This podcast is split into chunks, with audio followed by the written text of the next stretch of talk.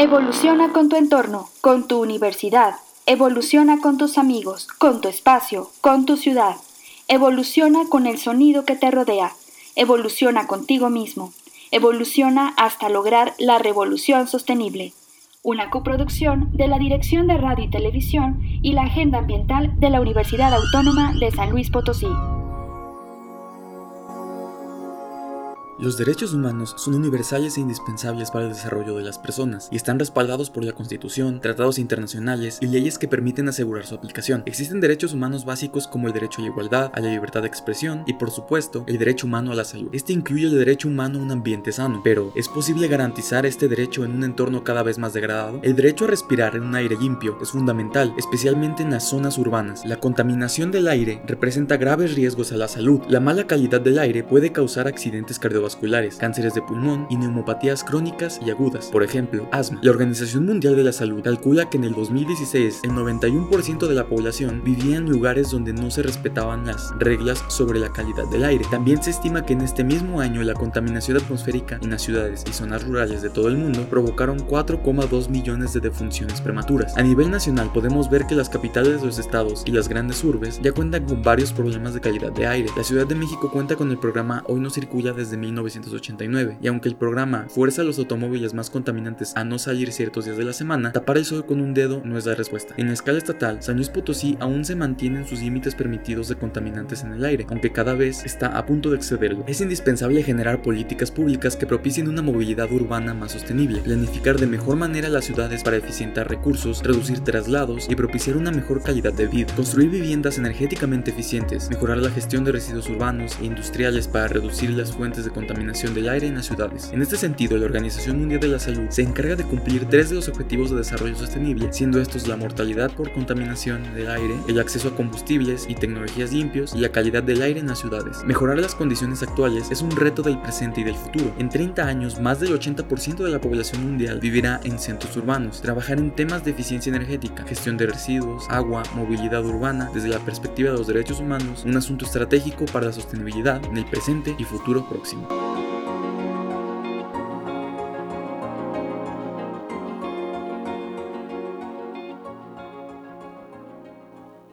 Y comenzamos la revolución sostenible de hoy, 18 de agosto del 2021. Ya estamos en el programa número 39 de este programa producido por Radio y Televisión Universitaria de la Universidad Autónoma de San Potosí y la Agenda Ambiental.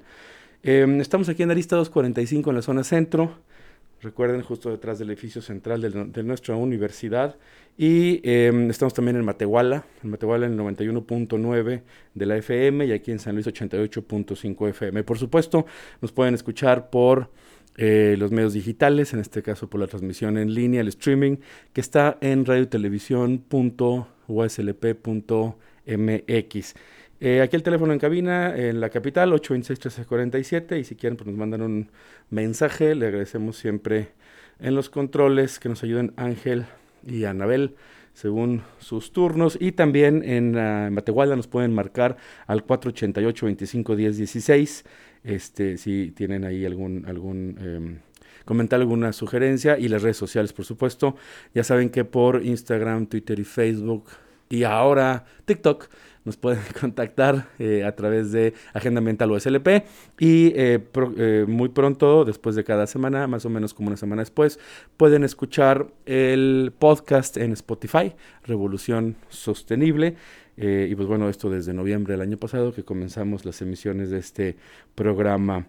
¿Qué más nos falta decir? Bueno, ahí están las redes sociales. Y, ah, claro, por supuesto, nos pueden mandar un mensaje por redes sociales.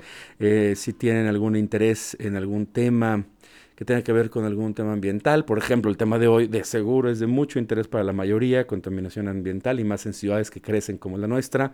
Eh, otro tema que tenga que ver, no sé, movilidad urbana, agua, otro de los grandes temas en San Luis, áreas naturales protegidas, que también, bueno, este, nuestro invitado de todos estos temas sabe hoy. Y eh, pues como ya escuchamos en la... En la eh, cápsula temática y en la introducción sobre nuestro invitado, Luis González Lozano, este, pues, ah, bueno, vamos a la cápsula apenas de Luis González, ¿verdad? Regresamos después de escuchar la semblanza de Luis y em, entramos con el tema de calidad del aire. Desde la trinchera.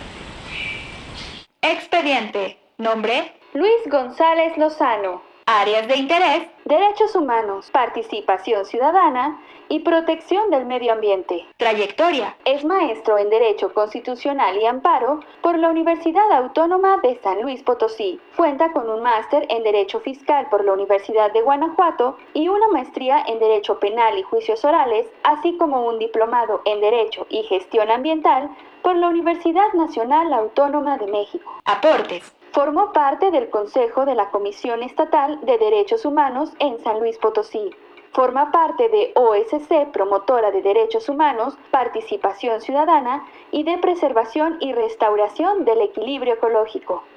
Actualmente es director de Cambio de Ruta AC. Pues como ya escuchamos, Luis, eh, que conocí hace algunos años por el interés de esta organización Cambio de Ruta eh, en cuanto a la pues, ¿cómo se puede decir? Yo lo llamaría presión, para decirlo bonito, ¿no? Este acompañamiento, si lo queremos decir elegante quizá, a las autoridades, ¿no? Porque, ¿qué pasa, Luis? Y eso se lo platiqué desde la primera vez. Dije, los académicos estamos en la universidad, hacemos estudios y ahí está. Y, y, a veces no es porque uno no quiera, es uno porque no sabe uno cómo presionar a una autoridad o porque tienes tanto trabajo en tu tema el día al día de tus investigaciones, pues que dices, bueno, ahí está, úsenlo, ¿no? Pero, pero cuando vi que esta organización existía, dije, pues hay alguien que, que lleva y dice, oigan, aquí están los datos, lo que está sucediendo, de investigadores, de, de, comunidades, porque no necesariamente solamente el dato de la ciencia, sino la percepción de la gente en sus barrios, en sus colonias, etcétera. Decir, tenemos un problema, ¿no? ¿Nace cambio de, de ruta principalmente por la calidad del aire o cuál es el tema que los detonó? Fíjate, cambio de ruta inició en el 2013, pero tomó la bandera verde en el 2016 con un activismo jurídico. ¿Qué es lo que hicimos nosotros? Identificar la política pública, qué es lo que decía la norma respecto a la cuestión ambiental, porque aquí en San Luis Potosí no se hablaba mucho de ello, ¿sí?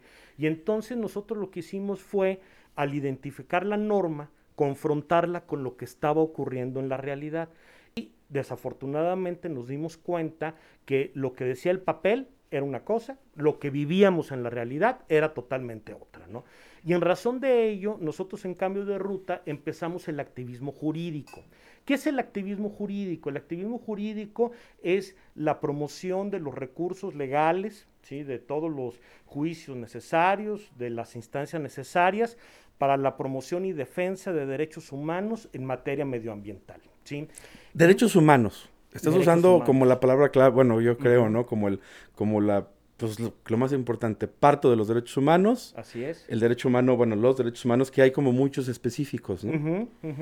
Y ustedes toman que el ambiente como una Así es. Primera. así es. Nosotros como derecho humano tenemos este eh, a un medio ambiente sano, a la salud. El medio ambiente sano está ligado, es junto con pegado a la cuestión de la salud, a la vida, ¿sí? a la información medioambiental, oh. etc. son, varios derechos humanos. Son varios derechos humanos los, que se protegen, ¿no? Y entonces este derecho humano medioambiental, por así este, llamarlo, fue lo que nos interesó. Y empezamos en el 2016 con esta identificación de la política pública incumplida por parte del Estado, la este, eh, solicitud al Estado para que la cumpla, la inacción del Estado y por esa omisión iniciamos con este activismo jurídico. ¿Qué significa el activismo jurídico? La promoción de juicios de amparos o de juicios administrativos para efecto de que el gobierno haga lo que tenga que hacer. Ahora bien, este... Eh, juicios de amparo, dices. Juicios de amparo. por ejemplo, o sea, yo detecto que el gobierno no está cumpliendo con un, mandato que tiene. Así es. Y entonces yo acudo ante un juez federal, ¿sí? Para decirle que hay una violación de derechos humanos, por consecuencia que hay una violación a la Constitución y que entonces este juez federal revise lo que yo estoy exponiendo y en todo caso me ampare. ¿Qué significa ello? Significa que un, un juez federal que tiene toda la facultad, tiene toda la competencia, obligue a la autoridad responsable, obligue al gobierno a que cumpla con esa omisión o bien si está cumpliendo con esa actividad a que lo haga correctamente. ¿sí? Este es el activismo jurídico. Solo que nos dimos cuenta que esa columna de activismo jurídico era muy importante porque es esa obligación eh, que, que, se les, que se le está dando la autoridad responsable para que haga bien lo que debe de hacer de acuerdo a la norma, ¿sí? pero que muchas veces se quedaba en un expediente, en el papel y demás. Y entonces fue cuando echamos mano del otro activismo, que es el activismo científico, el activismo de ustedes, ¿verdad?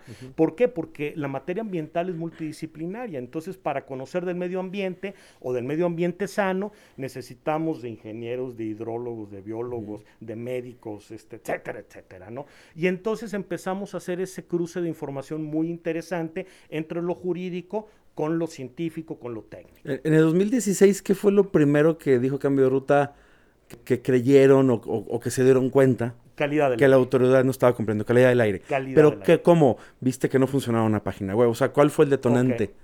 El detonante fue el que ah, había una norma que había que cumplir, había, este, bueno, la LEGEPA habló al respecto, hay un reglamento, hay una ley estatal, etcétera, y entonces nosotros lo que hicimos fue combinar todo lo que decía la ley. Luego nos dimos cuenta que en el Plan Estatal de Desarrollo del gobierno actual, 2015-2021, en el eje 3 que se llama San Luis Sustentable, se dijo que iba a haber un sistema de monitoreo mm. eficaz de la calidad del aire y que además esto se iba a replicar en cuatro ciudades, Matehuala, Río Verde, Ciudad Valles.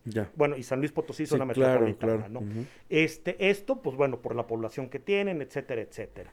Luego nos dimos a la tarea de buscar en el INEC este, la información que, es el Instituto Nacional este, del Cambio Climático. Este, de, ecología, y Cambio Climático, INAT, que es una instancia federal. Así es. Y entonces nos dimos cuenta que no había reportes actualizados de San Luis Potosí. Y así tal cual te lo ponen. Con un sistema que tiene, ¿no? El SINAICA. Ah, el Es un, es un sistema que, que, reporta supuestamente en tiempo real, ¿verdad? Así es, es el Sistema Nacional del Índice de la Calidad del Aire y se supone que deben de estarse alimentando con datos en tiempo real para efecto de ellos en su base de datos y registrando todo. Y San Luis Potosí no aportaba datos o los datos que aportaban no estaban validados, eran datos crudos, eh, sin ningún procesamiento, sin ninguna este, interpretación, etcétera, etcétera. O sea, en algunas estaciones no había nada y en otras no había, según las normas, quien, quien dijera a través de esta metodología está validado el dato. Cosa que los académicos, los investigadores sabemos. Aparatos para medir lo que ustedes quieran, desde el agua hasta lo que quieran, pues hay normas que hay que cumplir para hacer pruebas de laboratorio, para reportar, etcétera. Eso es lo que detectaron que tampoco existía. Así es, y que a veces se medía y que a veces no. Y que a veces cuando se medía, se medía con casetas que no estaban con mantenimiento, que no estaban con lo, eh, calibradas, etcétera, etcétera, ¿no? Este, no había un interés por ello. Es más, la calidad del aire, eso era eh, en el 2016, en abril que presentamos ese amparo, este, no había información. Y entonces este fue uno de los primeros amparos que nosotros hicimos eh, eh, con ayuda de la parte científica, de la parte técnica, porque hay temas que nosotros como abogados, pues bueno, desconocemos, que requerimos este, que nos den materia prima para efecto de reclamar, y fue un amparo el cual se obtuvo una sentencia favorable y en la cual se ordenó a la SEGAM que hiciera un sistema de monitoreo eficaz de la calidad la, de la, SEGAM en San Luis es la Secretaría de Ecología y Gestión Ambiental. Cada estado, para la gente que nos escucha, por mandato federal, tiene que tener una oficina, una secretaría, no cualquier oficina, tiene que tener el nivel de secretaría, entiendo, de en, en cada estado para los temas ambientales. Tienen diferentes nombres, si alguien escucha y conoce a Aguascalientes, Querétaro, etcétera, no se llaman igual, pero los fines por mandato son, son iguales y SEGAM es la que tenemos en San Luis. Así es. Y entonces, este, bueno, en, en, ese amparo de la calidad del aire se supone que el objetivo final era que se tuviera este sistema de monitoreo. El sistema de monitoreo, mm, al final de cuentas, al día de hoy no lo tenemos como quisiéramos.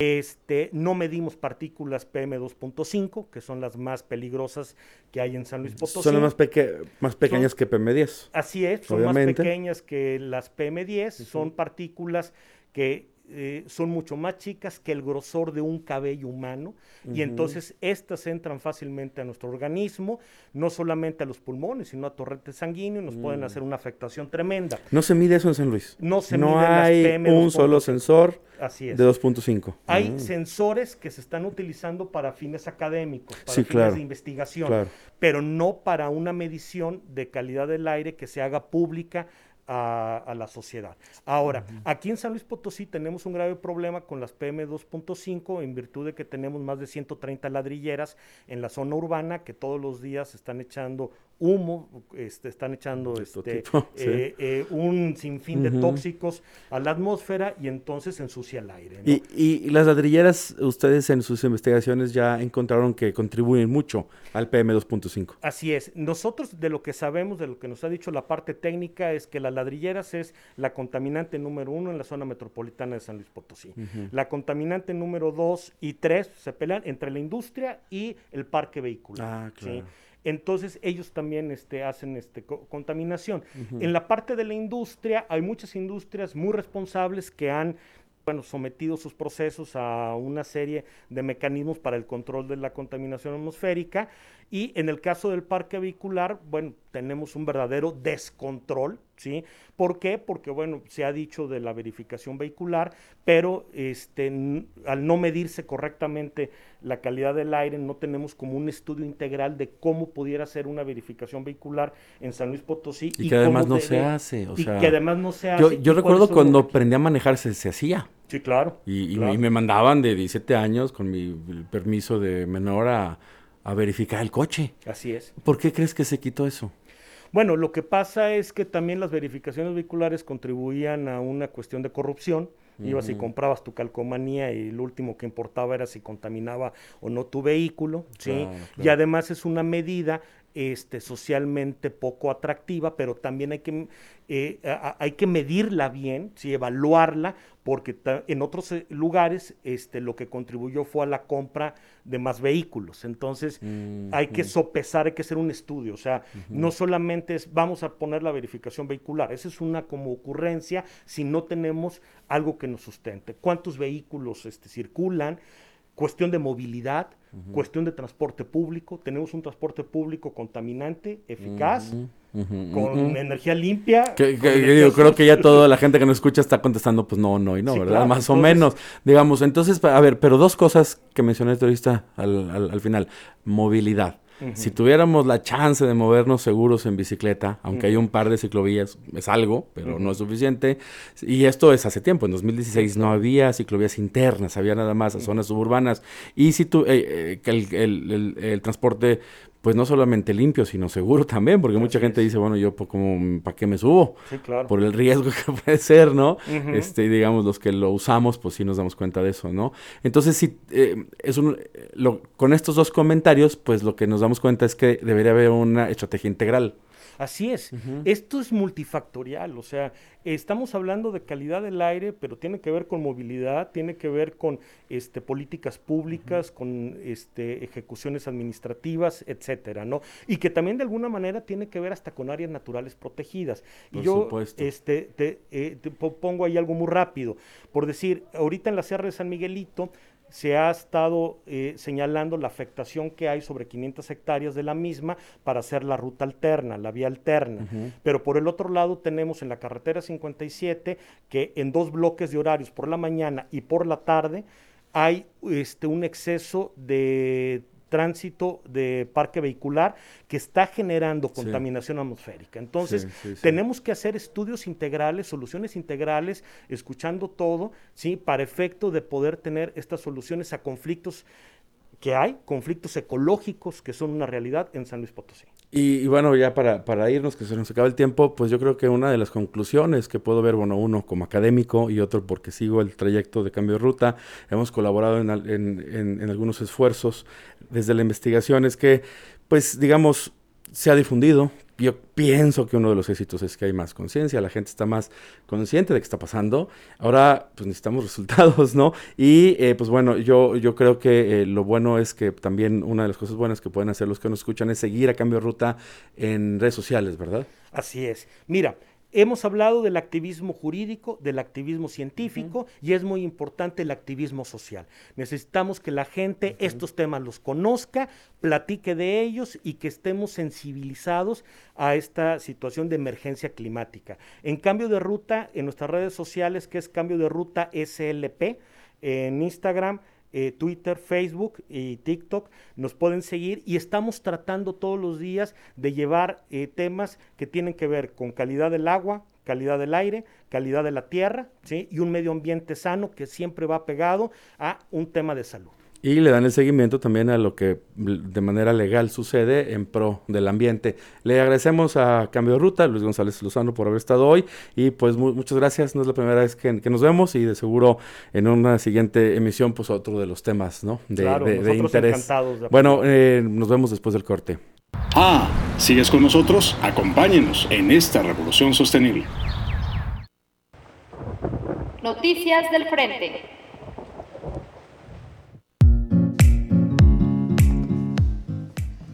Y volvemos a esta revolución sostenible que nos ayudan a, pues a llevar a cabo cada semana, cada miércoles y cada día, por supuesto, eh, todos los universitarios y potosinos hacer este esfuerzo de, eh, pues no nos queda otra más que revolucionar. Ya lo escuchábamos hace, ¿qué? Fue dos, tres semanas donde la ONU sacó el panel intergubernamental de cambio climático o sus siglas en inglés IPCC, este nuevo, pues digamos, el avance o el el, eh, ¿cómo se dice? El update, la, la, actualización de los datos de cambio climático y este, más de un grado centígrado eh, según los datos, pues un grado centígrado de, aumento, más 1.1 me, parece, durante, eh, digamos, desde el último em, reporte de, de, este panel y pues esta revolución es para, para, para el diario, ¿no? Creo que ya es este, incontrovertible que nos demos cuenta de, los eventos que suceden, a veces en otros países, a veces nos toca a nosotros, a veces como lo que escuchamos hace un par de semanas de las olas de calor en lugares donde pues generalmente nunca suceden, eh, o eventos eh, completamente fuera de lugar. Y por eso la revolución es diario, en 88.5 FM aquí en la capital, todos los miércoles desde 12 a 1 platicamos sobre cómo podemos hacer esta revolución sostenible. En Matehuala, 91.9 FM, este, y obviamente pues, en línea cuando no están, están lejos del alcance de las ondas radiales en radiotelevisión.uslp.mx. Y bueno, ya sabemos, tenemos aquí, eh, bueno, más bien, ya sabemos, ¿no? a veces cambiamos en cabina, hoy tenemos a Anabel Zavala, este, va a contestar el teléfono si nos marcan al, en la capital 444-826-1347 este, y bueno, pues ahí nos pueden mandar un mensaje. Y alguna de las maneras más sencillas, como lo dijimos en el bloque anterior, redes sociales, Agenda Ambiental UASLP. Recordemos nuevamente que tenemos los podcasts, no nada más de Revolución Sostenible, hay que, hay que hacer mención de varios de los programas de la de Radio Universidad de la Universidad Autónoma. Están en Spotify. Este eh, ahí le ponen el nombre del programa, ahí sí tienen que ser muy específicos, me parece, Revolución Sostenible, y les aparece el nombre y se van, eh, vamos subiendo aproximadamente una semana después de las emisiones en vivo, los podcasts, porque, pues bueno, tenemos diferentes... Eh, pues, pues gente que busca contenidos y fíjense muy curioso me mandaron no me si hace dos semanas o antes de las vacaciones el último reporte o el más reciente pues de las de las de la gente que ha escuchado en Spotify el programa de Revolución Sostenible y me sorprendió ver mucha gente de Estados Unidos. Yo no sé, me imagino que por el idioma, pues es gente de habla hispana que estaba consultando podcast. Dicen que hay aproximadamente 20 millones de latinos o mexicanos, no sé, en Estados Unidos, no sé la cifra exacta. Imagínense y pues nos dio mucho gusto, ¿no? Que nos busquen Colombia y demás. Este, desde otros países porque pues buscas contenidos en temas ambientales, encuentras este y quizá haya sido de su interés. Este, bueno, redes sociales ya lo mencioné. Y pues agradecemos a, Luis González Lozano que nos platicó. Y nada más por, los tiempos, quiero hacer ahí una, mención a esto que, tengo aquí este, listo. Siempre relacionamos los objetivos de desarrollo sostenible en este programa con la temática, en este caso eh, eh, es con mayor interés, con mayor énfasis, cambio de ruta. Asociación Civil nos platicó sobre el tema de la calidad del aire también ven otros temas que han visto, el lirio en la presencia de José y algunas otras broncas, los planes de manejo en el cierre de Álvarez, cierre San Miguelito, etcétera, que son temas de interés de esta asociación. Pero en el tema de calidad del aire, vale la pena este, concluir, digamos, lo que vimos en el bloque anterior con eh, los Objetivos de Desarrollo Sostenible 2021. Nos quedan nueve años para la Agenda 2030 y dar algunos resultados. El número 7 se llama energía asequible y no contaminante. Por eso, la gente que nos escucha, es importante considerar en la medida de lo posible, porque no, no, es tan sencillo quizá, em, buscar esto desde nuestras casas. ¿Por qué? Porque somos muchas personas. Si todas las viviendas hacen acciones para consumir menos energía o por ejemplo, invertir en paneles fotovoltaicos, etcétera, o en otras tecnologías. Gobiernos ya se está haciendo, ya viajamos de San Luis a otros lados y ya vemos montañas con generadores eólicos este, que tienen, digamos, los generadores en el horizonte que se ve este, con la generación, que yo prefiero mucho más eso que ver lo que uno puede ver cuando hay procesos de petróleo, por ejemplo en Salamanca, ¿no? Todo el mugrero y todo el cochinero ahí, pues yo prefiero ver unas torres blancas este, obviamente con tecnologías más nuevas, menos invasivas que se están desarrollando y para poder seguir quizá con otra generación de energías renovables menos, este, todavía mejores. ¿Qué puedo comentar sobre eso? Pues que si ven, bueno, la mayoría estamos en redes sociales, en cualquiera de las cuatro, digamos, principales que en el mundo se, se, utilizan, Facebook, Twitter, Instagram y TikTok, pues eh, hemos visto, estado escuchando como le llaman, ¿no? Las, las fake news. Aquí tenemos unas cápsulas super padres. Escúchenlas en Radio Universidad Fake News Detective, creo que se llama, ¿no? Está súper padre. Este, y hay una cápsula justamente sobre los fake news, sobre este tipo de información. Este, y eh, exactamente sobre el, sobre el fake news. Y eh, ha, circulado información sobre decir, no es cierto que los coches eléctricos son verdes, no es cierto que los, los paneles fotovoltaicos, los generadores eólicos, aguas, cuidado Nadie dice que no haya impacto y nadie dice que sean cero. Son cero emisiones cuando funcionan sí. Digamos, en el momento que va el coche en la calle, pues no hay una emisión que me hace toser en el momento que va.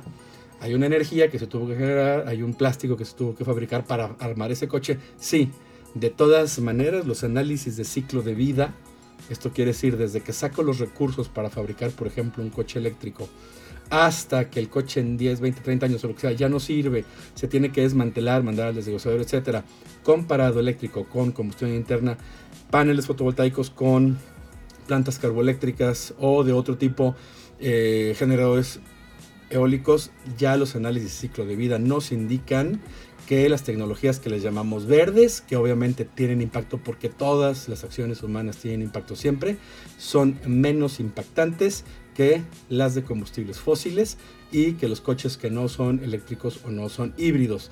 Eso ya está documentado, está estudiado, ya lo sabemos.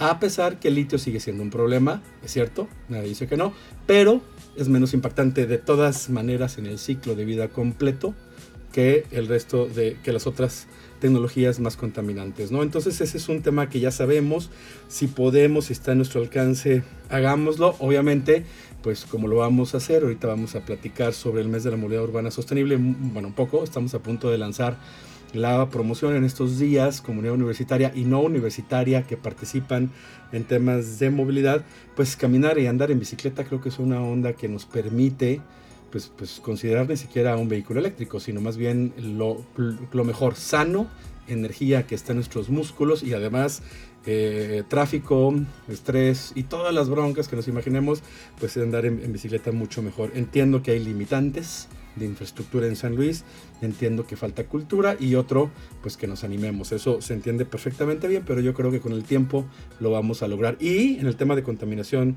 atmosférica, como, como platicamos, es bien, bien importante.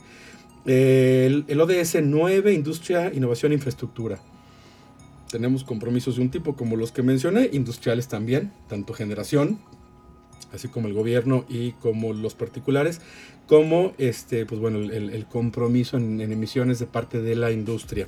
Eh, déjeme ver otro, bueno, el ODS 11 se llama Ciudades y Comunidades Sostenibles. No puede ser sostenible si nos enfermamos por contaminación atmosférica y se mueren quién sabe cuántos millones de personas que acabamos de mencionar por contaminación atmosférica al año. ¿Recuerdan un escándalo de unas marcas de vehículos que no voy a mencionar ahorita hace unos pocos años? Donde los vehículos de diésel contaminaban más de los que marcaba la etiqueta, digamos, y el permiso, bueno, se documentó que gracias a esos vehículos en específico, esos modelos, hubo tantos millones de personas muertas en el planeta por a causa de ese tipo de tecnología y de ese engaño. Entonces es un tema que ya la ciencia nos ha dado el resultado. Sí es importante. Producción y consumo responsable ODS 12. Fíjense nada más, ¿eh? calidad del aire en cuanto a los objetivos de desarrollo. ¿Producimos qué? Pues los objetos y consumo responsable. Si yo compro un celular y me dicen, oye, a los 12 meses o 18 meses ven y cámbialo gratis, y ahí voy, pues voy a tener un residuo. Quizá la primera vez se lo paso a mi hijo de, de secundaria, ahora le va. Pero la segunda y tercera, cuando todos tienen, pues yo creo que ya no es factible, ¿no? O sea, ¿a quién se lo pasas? Ahí lo dejas olvidado, ya se hizo viejo, etcétera este, cada vez que yo consumo porque me lo regalaron, porque ya me lo gané, porque me dijeron que era cambio gratis, porque hubo una promoción, no importa. De todas maneras, estamos eh, promoviendo emisiones a la atmósfera bastante fuertes gracias a esos cambios. Yo les comento, tengo un teléfono inteligente de una marca muy elegante, como todas, ya no les voy a decir cuál, pero de las top, pues tengo uno de, de esos y yo los he usado hasta cuatro años. Generalmente los 18 meses, año y medio te los quieren cambiar. Yo siempre digo que no. Los he usado cuatro años cuando no ha habido un problema mayor donde la obsolescencia programada me lo ha permitido. Y sí lo he logrado. Cuatro años, cuatro años y medio creo que ha sido el récord. Este, y una vez tuve un problema que ya no se escuchaba, se descompuso la bocina o algo así. Bueno, ahí no hubo opción. Pero fuera de, de eso sí he logrado los consumos más prolongados que he podido. Políticas públicas para lograr que se reparen sin perder garantía, que haya procesos de, obsolescencia programada eh, en contra de, esta técnica de obsolescencia programada. ODS 13, acción por el clima. Más contaminantes, más gases de efecto invernadero asociados, más todo. Cambio climático, como lo mencioné ahorita, es otro ODS. Y obviamente el 14 y el 15, vida submarina y vida de ecosistemas terrestres. Hay lluvia ácida. ¿Afecta qué? Vida submarina, ríos, lagos, mares y afecta ecosistemas terrestres, jardines, especies, eh, vegetación, etc. Por ejemplo, lluvia ácida, por decir uno que está completamente documentado. La calidad del aire, como ven, es un tema que tiene muchas, muchas aristas y que empata y que está y, que se busca o que nos ayudaría para muchos de los objetivos de desarrollo sostenible. Y bueno, antes de avisar y de platicarles qué tiene Agenda Ambiental en estas eh, próximas semanas, pues quería hacer un, un, énfasis en este recuento de los objetivos. Sirve que vamos repasando. A mí me gustaría, no sé, Fernando, si pudiéramos luego en una de las preguntas del día, ¿no? Este, pónganme, bueno, es que si contestan en redes sociales es muy fácil, ¿no? Le ponen en Google, lo sacan y lo ponen. Pero estaría padre que, todos los, ciudadanos, eh, independientemente de dónde trabajemos y, a qué nos dedicamos, que tuviéramos bien presentes, aunque no de, de memoria, pero sí la generalidad de los objetivos de desarrollo sostenible, porque al fin y al cabo es la única forma de desarrollo desarrollo en general humano de las sociedades y, del, y, de nuestro planeta que ha sido consensada y es hasta donde ahorita se ha estudiado y hemos sistematizado y estructurado. En 2030 va a evolucionar, estoy seguro, van a cambiar cosas, van a mejorar, pero es nuestra manera de buscar un mejor desarrollo. Déjenme ver aquí, uh, déjenme agarrar el guion porque luego se me va la onda. Bueno, tuvimos, bueno, hasta ahí con, con el cierre de calidad del aire. Tuvimos eh, del Unihuerto, está buenísimo. Eh, nos contactaron del DIF estatal, Desarrollo Integral de la Familia, que todos conocemos esta oficina antes de las vacaciones para hacer un programa. Dijeron, oye, pues tenemos creo que 1500 árboles frutales. Y nos inventamos con el DIF un, taller, un programa que se llama Dis-Fruta, Disfruta o como si dijeras disfruta la fruta, digamos, el mensaje, ¿no? Este, San Luis Potosí, se logramos, me parece, 20 comunidades en contacto las últimas tres semanas, en vacaciones también nos dimos a la tarea y gracias al DIF, al final que una entidad de gobierno y la universidad que es pública, logramos contactar a 20 comunidades, asociaciones civiles, eh, juntas de, barrio, vecinos y algunos ya con un trabajo previo y campus universitarios eh, Salinas y en San Luis y, no, y creo que nada más, no me acuerdo si, si hay otro, para eh, capacitar la semana pasada. Todo esto también con actividades en línea, como, como ya sabemos, debido a esta contingencia sanitaria y se capacitó a muchísima gente de varios municipios y em, pues este fin de semana va a haber la acción que sigue, que va a ser el tema de sembrar árboles, de distribuirlos, se está haciendo todo el registro y esperemos que, eh, esperamos no, en dos o tres semanas vamos a tener 1500 árboles frutales más eh, por lo menos en Salinas y en San Luis, no recuerdo qué otro municipio, no sé si en Soledad, no, no recuerdo ahorita el, el, dato, donde vamos a tener este, 1500 árboles frutales más. Y esto pues nos, da, nos habla padre, ¿no? La biodiversidad, la sombra, los, los servicios ecosistémicos, refrescan, humedad relativa, polinizadores, todas esas cosas y además fruta para comer. Yo creo que yo, a mí me encanta este tema de los árboles frutales. Considerémoslo, por favor. Cualquier persona que nos escucha, ya pasó el registro, ya se hizo, ya empezó el programa. Afortunadamente nos contactó mucha gente por el Facebook, principalmente, tanto por el Facebook Agenda Mental USLP como Unihuerto USLP. En ambos Facebook nos contactaron. Algunos se, inscribieron, otros que no alcanzaron quizá, no sé, que se contacten esta semana. De todas maneras, contáctense con nosotros porque eh, gracias a, la, iniciativa del DIF, estamos pensando que anualmente vamos a hacer una jornada similar.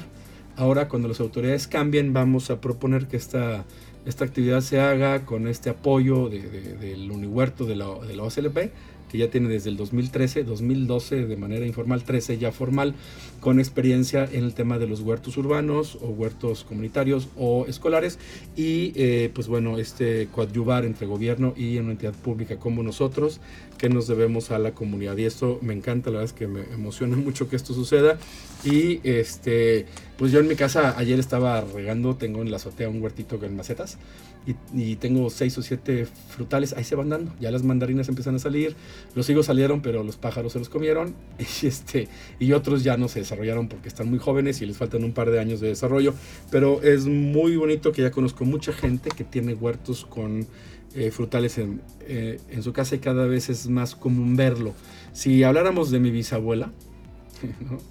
1900 y tantos, este, a principios de la primera 20 años cuando era niña, era común, ¿no? Pero creo que es algo que de repente como que se perdió y creo que estamos en un buen momento de recuperarlos. Contáctenos, ya dije en las redes sociales, para que hagamos si hay cosas específicas. Talleres, nos acaban de pedir un taller de huertos precisamente ayer, me parece, para una empresa privada que tiene dos plantas en San Luis, es una, me parece que transnacional, no recuerdo, automotriz me parece que es el ramo y vamos a planear, ya hicimos unos hace dos años y vamos a planear el tema de los huertos también y frutales con esta empresa próximamente. Este, bueno, es uno de los servicios que podemos dar como consultoría también de parte de la universidad. Recuerden que la universidad no solamente agenda ambiental, facultades, servicios, laboratorios que tenemos, damos también servicios de consultoría y desarrollo con facturas, este, a veces por donación, también damos facturas por donación y diferentes maneras para los fines que sus eh, asociaciones o empresas tengan. Y bueno, yo les digo que desde que entré a la universidad en 2011 como tiempo completo, he hecho trámites de este tipo de donación, diversas eh, proyectos y hemos logrado cosas bien interesantes con diferentes actores este viernes, oigan, bueno, esto no, no, es muy público, digamos, en el sentido de que, de que no podemos hacer bola por, por, la contingencia.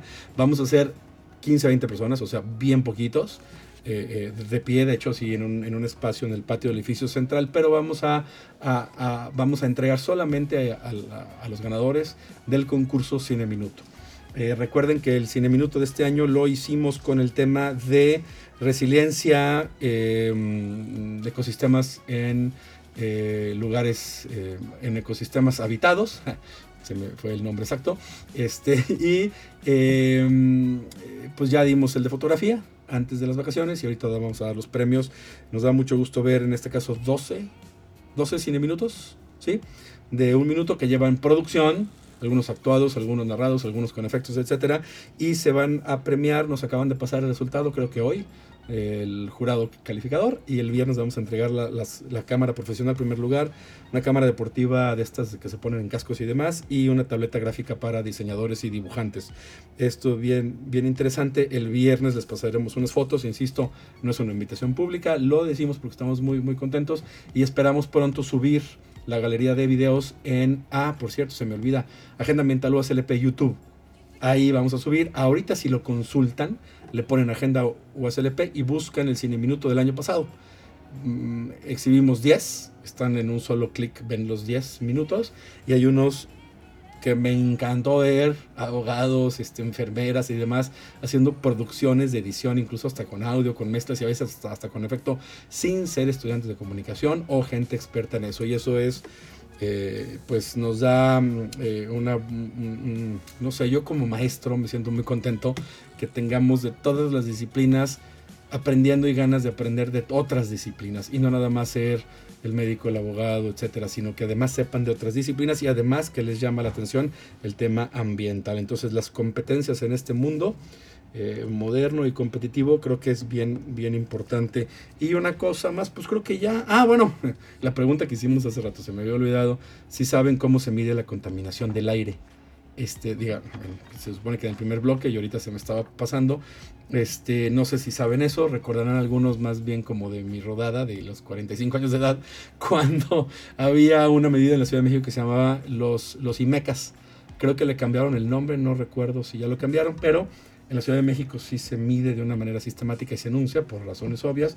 En San Luis, eh, aunque ha mejorado un poquito y ya lo platicamos el bloque pasado, nos hace falta llegar a esta este, sistematización para la, medición de la calidad del aire. ¿Saben o no saben? Redes sociales, ya las dije, para que nos comenten si saben o incluso si tienen algún comentario por algún conocimiento extra que tengan sobre esto. Nos preguntaron la semana pasada sobre el espacio de consumo responsable. Este, híjole, me preguntaron varias veces, incluso hasta, hasta en vacaciones, eh, profesores, principalmente profesores y administrativos, eh, sí, eh, el espacio de consumo responsable es una vez al mes.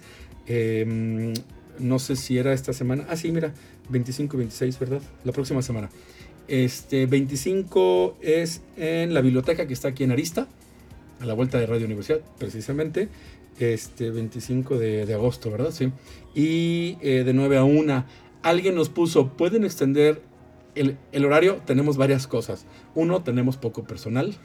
Entonces, así como pues en, épocas de austeridad no podemos contratar más. Eh, dos, eh, eh, en la contingencia sanitaria, pues bueno, tratamos de, se trata de hacer así lo menos, pues lo más restringido y por eso tampoco damos los talleres que antes dábamos hasta que regresemos, pues quizá no pronto no, ya vimos que no, pero cuando regresemos completamente, reactivar los, los talleres. Eh, más tiempo es muy, es muy complicado por las razones que dije. El 26 de agosto es en donde siempre ha sido los que ya han ido. Se los digo porque tenemos mucho éxito con esto. Reparamos, tratamos de, reparar o recibimos y documentamos la disposición adecuada, en este caso para reciclaje de los electrónicos, cambalache de libros, este manejo adecuado de baterías. Por favor, es súper importante. Hasta las recargables que ya no cargan, o sea, las que ya están, ¿no? los que ya perdieron vida útil. Súper importante, contaminan un chorro, no tienen idea, tiran una pila ahí en donde sea, en la basura generalmente. Se lo lleva el camión, va aquí a Peñasco y amontonan pilas, aunque tenga una membrana protectora y todo. Es un riesgo tanto pepenadores como gente que está ahí y como futura mezcla de diferentes ácidos que se van llenando, que puede haber incluso riesgos ambientales diferentes, incendios, etcétera, que pueden suceder. Por favor, es bien delicado hemos eh, salvado ya el tema, ya lo tenemos bien este, hecho sobre la parte legal para acopiar y tener una empresa que hace el manejo con los permisos federales en materia de residuos peligrosos. Y esto es bien, bien importante. Por favor, si, tienen duda o consejo en una entidad administrativa este, o una facultad, nos preguntan, les damos este, consejos, cómo poner un bote para que la gente pase, cuando, cuando nos los lleven. O sea, ¿Qué les podemos ayudar si no lo hacen? Casi todas tienen el botecito de recolección de, pilas y cada mes llegan y nos llevan el botecito en el espacio de consumo responsable y en la agenda ambiental nos damos a la tarea del mm, adecuado manejo. Por favor, búsquenos, para eso estamos.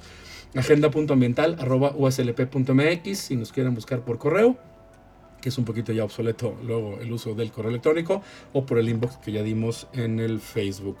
Este, y eh, bueno, aquí me pidió Mariana Buendía que es nuestra encargada del tema de educación ambiental, de la agenda ambiental, que durante años, desde que Lucy Nieto fundó la agenda ambiental en 1998, el esfuerzo inicial en esa época, recuerdo muy bien, con un taller de, de, eh, híjole, no me acuerdo ahorita el nombre, lo subió aquí la dirección de radio y televisión hace como un mes o dos es un video de los 90 que me parece, o del año 2000 quizá, donde viene gente que, que, conozco, que bueno, pues en esa época estaban chavos, y un taller muy exitoso de los primeros esfuerzos para comprender el tema ambiental, impactos, manejo y demás.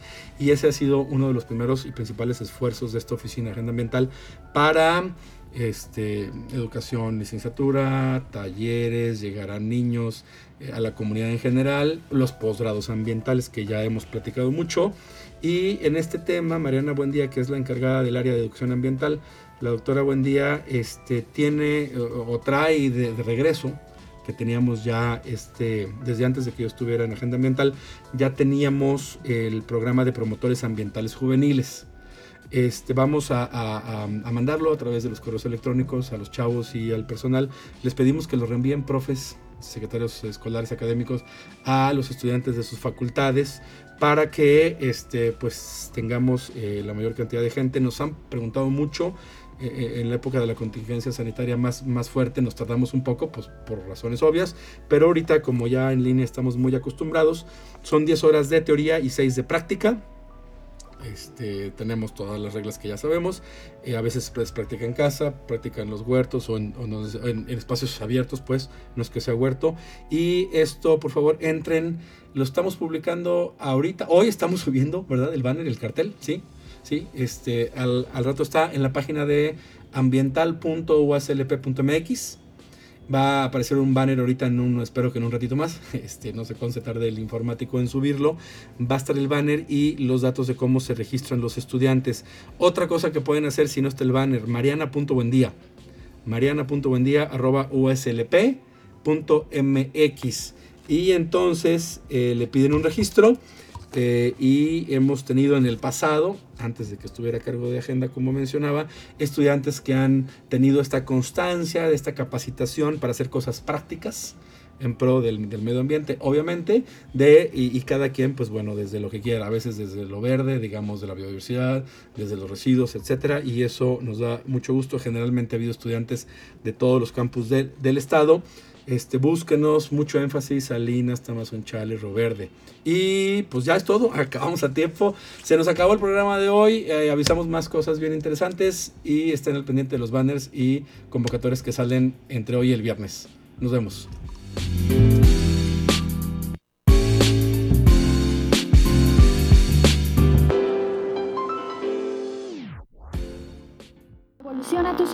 Llama al 444-826-1348 o envía un mensaje al WhatsApp 4444-037782. Recuerda seguirnos en redes sociales como Agenda Ambiental UASLP en Facebook, Twitter e Instagram. ¿Tienes alguna propuesta? Compártela con nosotros al correo agenda.ambiental.uaslp.mx.